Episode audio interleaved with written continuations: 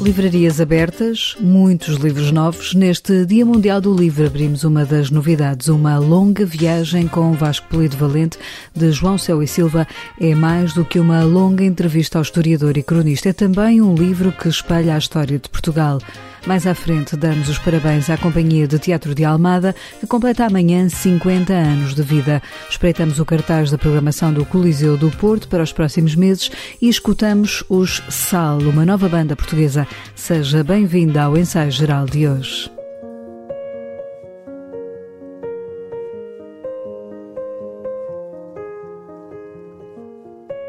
Neste Dia Mundial do Livro, abrimos hoje um livro que chegou recentemente às livrarias e que vai já na segunda edição.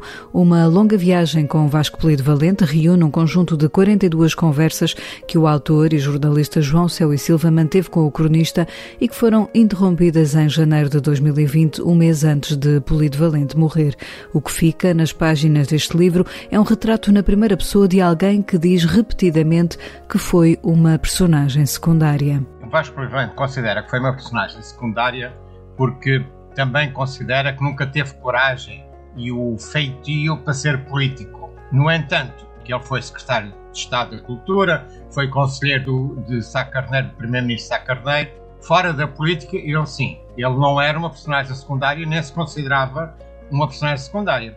Mesmo que hoje em dia ele achasse que as colunas de opinião escritas em jornais em papel não tinham a força que nos anos 80 e até 90 teriam. Achava que as redes sociais, que os comentadores da televisão ocupavam o espaço mediático e os leitores eram muito menos. Vasco Polido Valente dizia que estava tudo no saber ver. Durante anos deu aos seus leitores crónicas com o seu olhar sobre a vida e os acontecimentos nacionais. Nesta Uma Longa Viagem, revela o quanto gostava de ter deixado, entre os seus livros publicados, uma história de Portugal. Ele lamenta-se não ter escrito um, uma história do século XIX, ou seja, de 1800 até 1926, que era o período que ele gostava de ter publicado um livro único sobre isso. Mas eu, na minha opinião, juntando os livros todos que ele deixou, mais as crónicas, mais os ensaios, eu creio que essa história está mais ou menos feita. Não será é, com o aspecto institucional que um livro de história teria. Uh, se bem que todos os livros dele reunidos dão uma boa história do século XIX. E neste livro está também um retrato da história mais recente de Portugal, de Salazar a Mário Soares, passando por Sá Carneiro ou chegando a Cavaco Silva. Vasco Polido Valente foi sempre um espectador atento e alguém que dizia que lhe continuava a apetecer entrar na conversa. Foi isso que João Céu e Silva fez nesta longa conversa que agora partilha com os seus leitores. A minha tentativa foi que quem está a ler o livro é como se estivesse sentado no sofá da sala do Vasco de Valente estivesse a participar na conversa. E as pessoas querem participar nessa conversa. Que era o mesmo que o Vasco de Valente dizia: Eu quero participar na conversa sobre a política atual.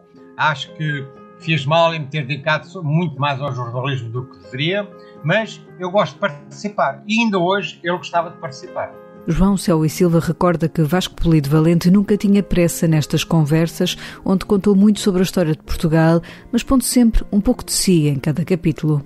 A visão do Vasco Polido Valente é sempre muito pessoal. Quem ler o livro vai ficar a conhecer muito bem quem era o homem, quem era o historiador, quem foi o político, quem é o comentador. E, portanto, sai de lá um retrato destas 296 páginas, sai um retrato da história dos últimos 120 anos e sai também a história de quem foi Vasco Polivalente e da sua participação ativa em tempos na política, da sua participação ativa sempre no comentário político e sempre interessado na história de Portugal. De 2018 a 2020, João Céu e Silva foi também sendo surpreendido pelo seu entrevistado. Vasco Polido Valente trazia temas à conversa. Eu não pensei que Salazar fosse interesse, um interesse principal de Vasco Polido Valente.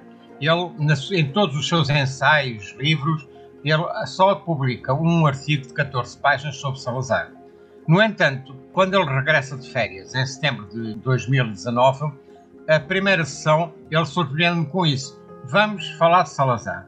E então, durante várias sessões, ele fez absoluta questão de desenhar quem foi Salazar, como é que ele aparece. Inclusive, define-o como sendo a pessoa mais horrível de Portugal, que me surpreendeu, e também como o, o homem que tinha sido escolhido pela Igreja para poder suceder à confusão da Primeira República e instalar um regime de alguma segurança no país. Com uma escrita mordaz e um estilo corrosivo, Vasco Polido Valente acabou por abrir as portas de casa a João Céu e Silva. Ele é conhecido como sendo uma pessoa muito irascível e, portanto, eu achei que iria existir uma grande tensão. Mas, a partir da oitava sessão, as circunstâncias alteraram-se um pouco, porque eu acho que ele viu nestas conversas um momento em que ele, como ele próprio me disse, eu nunca imaginei que voltasse a falar do século XIX com alguém. Eu nunca acreditei que alguém tivesse interesse em ouvir a minha opinião, hoje em dia, sobre este período da nossa história. E acho que isso o satisfez. Portanto, nós começávamos às 5 e meia todas as segundas-feiras, aquecíamos um pouco a falar de política nacional ou política internacional e aí entrávamos durante duas horas em fogo cerrado com a história. No final, ele nunca tinha pressa em que eu me fosse embora, pelo contrário, gostava de voltar a conversar sobre esses temas da atualidade política. Aliás, é o mais curioso, ele diz que sempre conseguiu eh, perceber o que estava a acontecer e a única situação que o deixava curioso era porque é que ele nunca tinha pensado que a geringonça, um termo que ele próprio inventou, aconteceria, porque ele nunca imaginou que pudesse acontecer uma coligação de esquerda para governar o país. E esse era o grande mistério, a grande o, o, grande engano que ele sentia porque não tinha conseguido desenhar isso. Uma longa viagem com Vasco Polido Valente de João Céu e Silva vai agora na segunda edição e tem a chancela da Contraponto.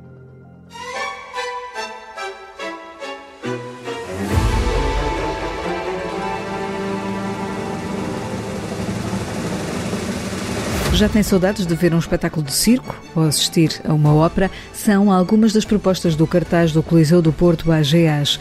A assinalar 80 anos de vida, esta sala de espetáculos do centro do Porto tem também pensados concertos para crianças e adultos. Entrevista ao jornalista Henrique Cunha, Mónica Guerreiro, presidente da direção do Coliseu do Porto, revela o concentrado de programação que tem para os próximos meses. Nós achamos que o ano de 2021 sendo este ano tão atípico e começando a temporada um pouco mais tarde, nos permite um concentrado de programação muito radicado naquilo que é a história, a missão e a responsabilidade também do Coliseu Porto AGAs no ano em que faz os seus 80 anos. E desde logo com os ciclos de concertos promenade, que são concertos para crianças e para famílias, uma vez por mês, ao domingo de manhã, teremos aqui a pista para receber algumas orquestras e alguns agrupamentos que nos vão trazer muito bons espetáculos na área da formação musical com espetáculos eh, da área da música de vários géneros. Também o circo é obviamente uma coisa que faz muito parte da tradição do Coliseu. Vamos ter circo na praça pública em várias cidades durante o verão, de julho a setembro, e depois novamente aqui já em, em pista uh, durante a época do Natal, durante todo o mês de dezembro, teremos aqui um novo espetáculo de circo. Gostaria ainda também de salientar as nossas novas duas produções de ópera.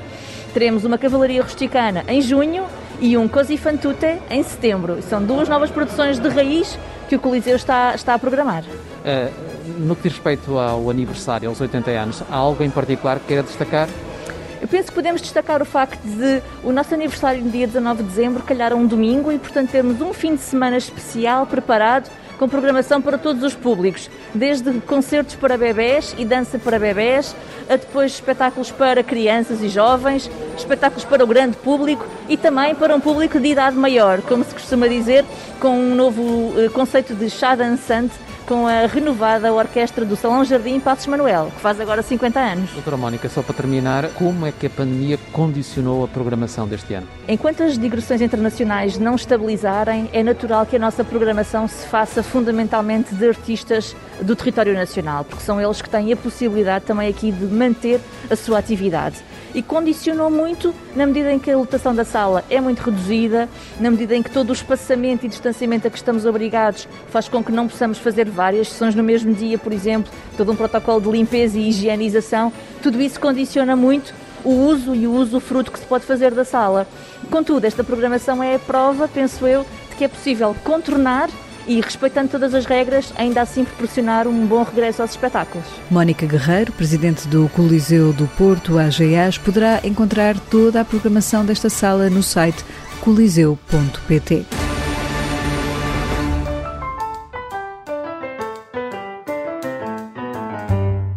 Este sábado completam-se 50 anos de vida da Companhia de Teatro de Almada. Há meio século atrás, um elenco de atores subia ao palco do outro lado do Rio Tejo, em Lisboa, com aquela que viria a ser a Companhia de Teatro criada por Joaquim Benite. Ao ensaio geral, o atual diretor, Rodrigo Francisco, recorda esse momento fundador. Era uma peça de um autor argentino chamado Agustín Cusani, que se chamava O Avançado Centro Morreu ao Amanhecer, que estreou no dia 24 de abril de 1971 no Atlético Clube de Campolide e, curiosamente, no cartaz do espetáculo está um calendário com o ano de 1974, portanto é daquelas coisas inexplicáveis da nossa atividade. 1974 foi um ano determinante também na história desta companhia de teatro de Almada que tem um percurso que vai para lá do seu fundador. É um projeto único na medida em que sobrevive ao seu fundador, ao Joaquim Benito, que em 71 é convidado por um grupo de jovens estudantes para estrear o espetáculo no grupo de Capelido e depois passa à profissionalização após a Revolução, instala-se em 77 no Teatro da Trindade e, estando instalado neste teatro, no centro de Lisboa, tem este ato quixotesco de inscrever-se no movimento de descentralização teatral e vem instalar-se em Almada, estreando aqui em 78 um espetáculo e em 79 outro espetáculo de um autor completamente desconhecido na altura, que se chamava José Saramago, e inicia-se aí um movimento de implantação da companhia nesta, nesta cidade, que, que, levou à criação de dois teatros municipais. Portanto, no final da década de 70, quando o então grupo de Campolite se vem instalar em Almada, fica no Teatro da Academia Almadense, que era um, um auditório, um cine-teatro com condições que não eram as ideais, e uh, já durante a década de 80 e 88 é inaugurado o primeiro teatro municipal, que atualmente é o Teatro António Assunção, mas desde o início dos anos 80 que havia o projeto da criação desta casa onde nós estamos agora, portanto, um teatro criado raiz para uh, albergar uma companhia, é um teatro que acaba por ser, por ser inaugurado em 2005 e começar uh, a funcionar regularmente a partir de 2006. Uma das imagens de marca da companhia é a organização do Festival de Teatro de Almada, onde este ano serão assinalados os 50 anos com dois espetáculos especiais, mas há mais, revela Rodrigo Francisco. Decidimos concentrar as comemorações dos 50 anos da companhia na próxima edição do festival. Vamos ter uma série de iniciativas, vai haver um ciclo de encontros sobre o cinquentenário da companhia, que, vai, que se vai chamar Nos 50 Anos da Companhia, em que nós convidamos quatro pessoas que têm acompanhado o nosso percurso para terem um olhar sobre o percurso destes 50 anos. Vamos convidar pessoas que integraram a Companhia Teatro de Almada desde a sua fundação. São cinco décadas que atravessam um período uh, interessantíssimo do século XX português e a fundação deste teatro, Teatro Municipal Joaquim Benito, onde, uh, onde se vão centrar uh, estas, estas comemorações, que vão também contar com uma exposição que pedimos ao, ao, ao João Castanheira e com a estreia de dois espetáculos da companhia durante o festival. É claro está, é um cartaz a que deve estar atento e que o ensaio geral acompanha. No ensaio geral, escutamos agora a leitura de Guilherme de Oliveira Martins, do livro sobre Vasco Polido Valente. O nosso colaborador semanal do Centro Nacional de Cultura fala-nos também hoje do aniversário da Companhia de Teatro de Almada. Uma longa viagem com Vasco Polido Valente, de João Céu e Silva, publicada pela Contraponto é um relato minucioso de um conjunto de 40 conversas com o historiador, onde encontramos um balanço de vida, tendo como pano de fundo a história portuguesa. Aí afirma que gostava de se ter dedicado à história do século XIX. Era o que deveria ter feito e mais nada, dilo. Teria sido muito bom, afirmamos-lo nós, já que Polido Valente diz-nos que a história desse século é muito importante para compreender o país que ainda hoje somos. De facto, não podemos esquecer as guerras civis que decorreram durante 50 anos, desde a invasão de Napoleão, da resistência dupla contra as tropas francesas e contra as britânicas, que ficaram tempo demais depois de ajudar a libertação. O Portugal profundo, tradicional, defrontou-se com a ânsia de abertura das cidades. 1820 foi um grito irreversível de emancipação, mas o rei estava no Brasil. A conjuntura internacional parecia ser favorável ao regresso absolutista de Dom Miguel. Contudo, Dom Pedro concitará os apoios necessários à vitória em Évora Monte. A Revolução de Setembro de 1836 abrirá a frente política que só acalmará com o compromisso entre a Carta Constitucional e a Constituição de 1838 e com a rotação entre regeneradores históricos. Vasco Polido Valente faz a análise dos acontecimentos marcantes da história política de 200 anos até aos nossos dias e à morte de Francisco Sá Carneiro em 1980, momento em que a vida do historiador ficou cortada a meio com esse acidente. É este o percurso aqui analisado do autor de O Poder e o Povo, onde a República espelha as divisões antigas e a necessidade permanente de encontrar compromissos que permitam a Portugal tornar-se governável. A história vai se repetindo. E aqui encontramos Salazar, Marcelo Caetano, Yanes, Cunhal e Soares. Mas é a procura de um equilíbrio que sempre preocupa o historiador Vasco Polido Valente. Devo ainda hoje salientar a passagem dos 50 anos da Companhia de Teatro de Almada, fundada em 1971 por Joaquim Benito com o grupo de Campolide. É um exemplo de arte e de persistência que devemos sempre lembrar.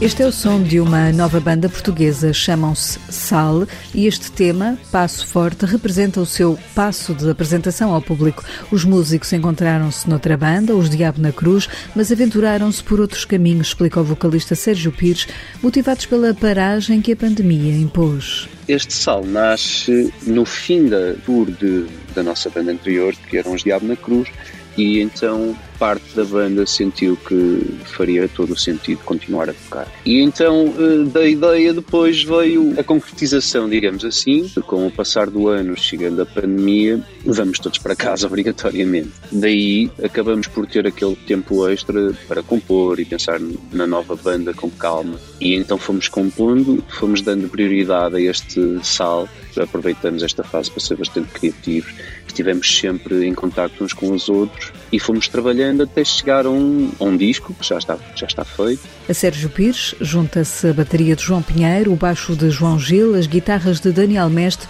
e os teclados de Vicente Santos. Os Sal já estão a trabalhar num segundo disco enquanto preparam o lançamento do primeiro álbum de originais, nascido e criado em pandemia. É um disco que viveu na pandemia assim como os seus músicos, e portanto foi composto maioritariamente em, nesta fase de pandemia, portanto, e é um disco nesse sentido muito à flor da pele, também fala muito daquilo que foram estes meses para nós enquanto pessoas, enquanto músicos, enquanto sociedade, mas também fala muito da amizade, da resiliência, de esperança no futuro, fala um bocadinho dessas coisas todas. E nesse sentido é um disco bastante atual com a situação que o mundo vive.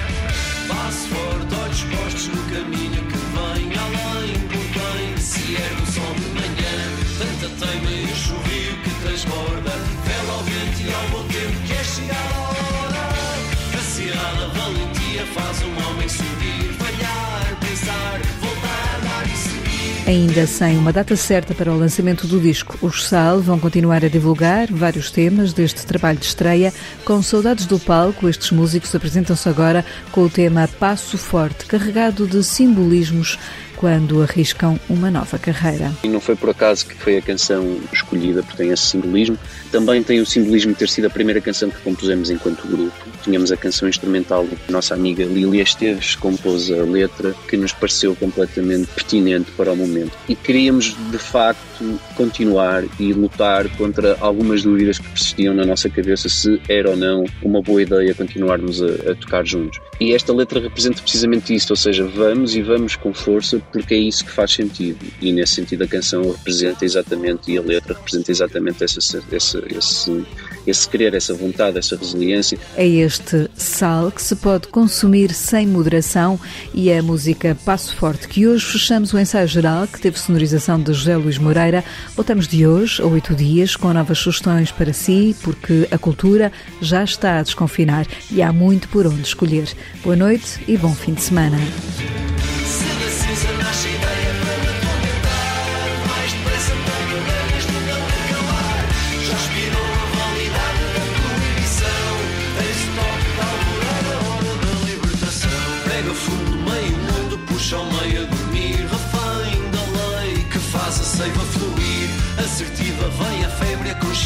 Consciência Pregam noite e dia enquanto medra em paciência. A razão só dura um passo de uma lebre fugir Há mais no